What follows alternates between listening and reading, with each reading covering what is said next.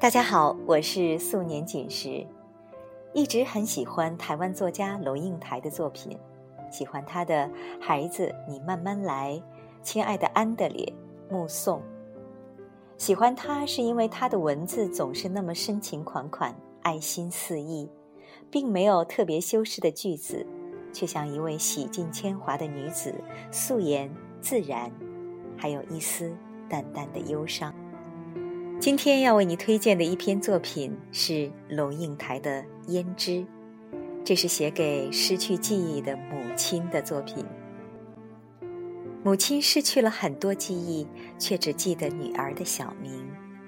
每天像孩子一样，对见面充满了期待，又对每一次离别都那么不舍和充满依赖。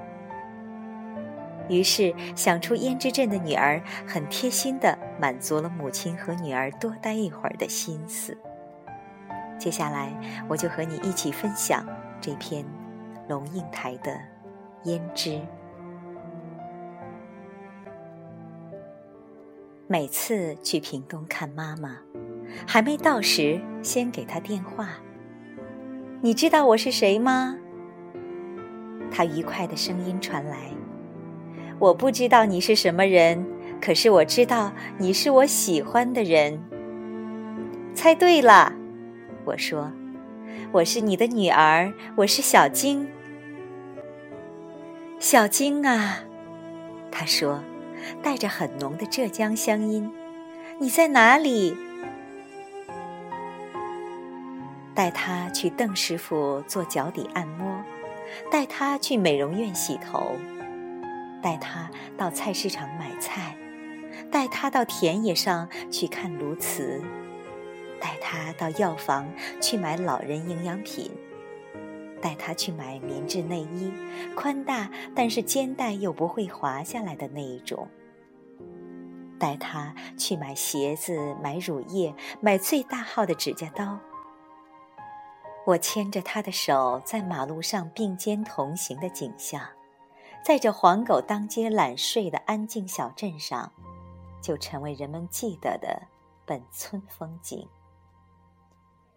不认识的人看到我们又经过他的店铺，一边切槟榔，一边用眼睛目送我们走过。有时候说一句轻的几乎听不见：“他女儿回来了。”见时容易，别时难。离开他是个复杂的工程，提前二十四小时就得先启动心理辅导。我轻快地说：“妈，明天就要走了。”他也许正用空蒙蒙的眼睛看着窗外的天，这时马上把脸转过来，慌张地看着我：“要走了？怎么要走了呢？”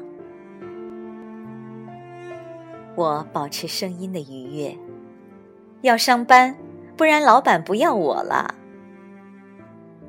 他垂下眼睛，是那种被打败的神情，双手交握放在膝上，像个听话的小学生。跟上班是不能对抗的，他也知道。他低声自言自语：“。”要上班，来，我拉起他的手，坐下，我帮你擦指甲油。买了很多不同颜色的指甲油，专门用来跟他消磨卧房里的时光。他坐在床沿，顺从的伸出手来。我开始给他的指甲上色，一片一片慢慢上，每一片指甲上两层。他手背上的皮抓起来一大把，是一层极薄的人皮，满是皱纹，像蛇蜕掉气质的干皮。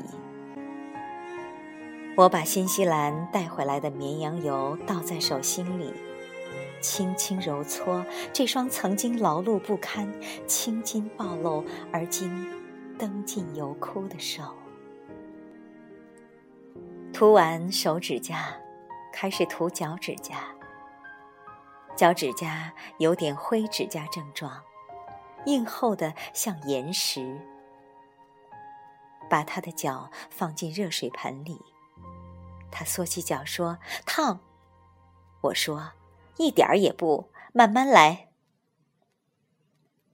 浸泡五分钟后，脚趾甲稍微松软了，再涂色，选了艳丽的桃红，小心翼翼地点在他石灰般的脚趾甲上，效果看起来确实有点恐怖，像给僵尸的脸颊上了腮红。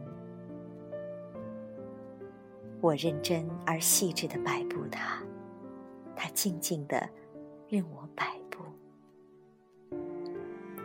我们没法交谈，但是我已经认识到，谁说交谈是唯一的相处方式呢？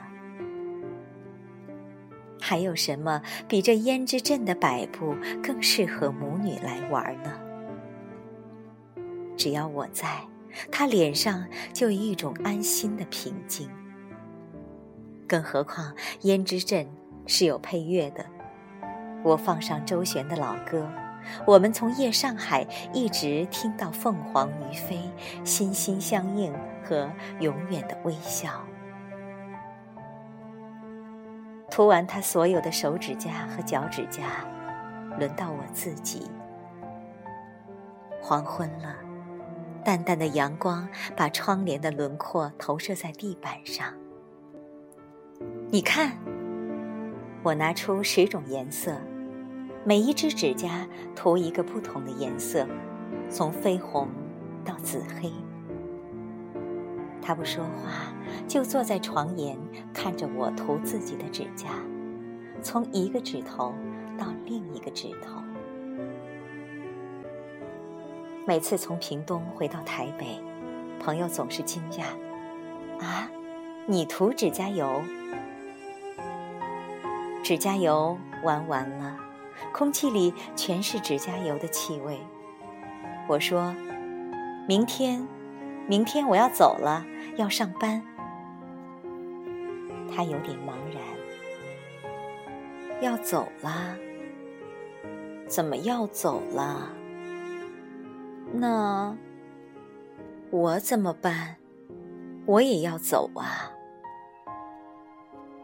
把他拉到梳妆镜前。拿出口红，你跟哥哥住啊？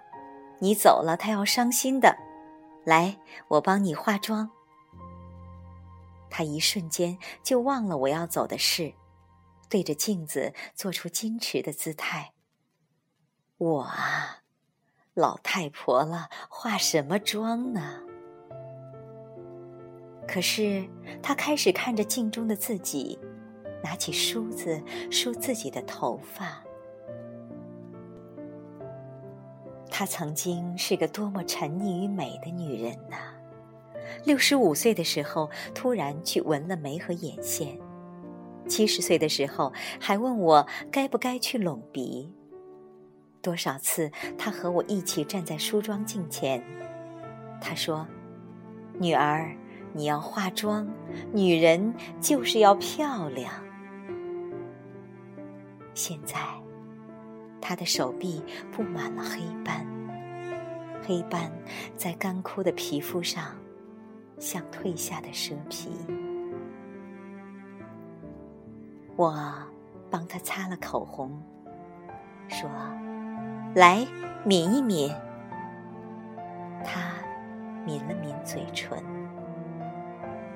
我帮他上了腮红，在他纹过的眉上。又画上一道弯弯淡眉。你看，我搂着她，面对着大镜，冬英多漂亮啊！他惊讶：“咦，你怎么知道我的名字？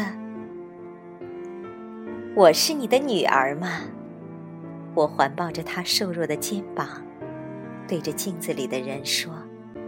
妈，你看你多漂亮！我明天要走喽，要上班，不能不去的。但马上会回来看你。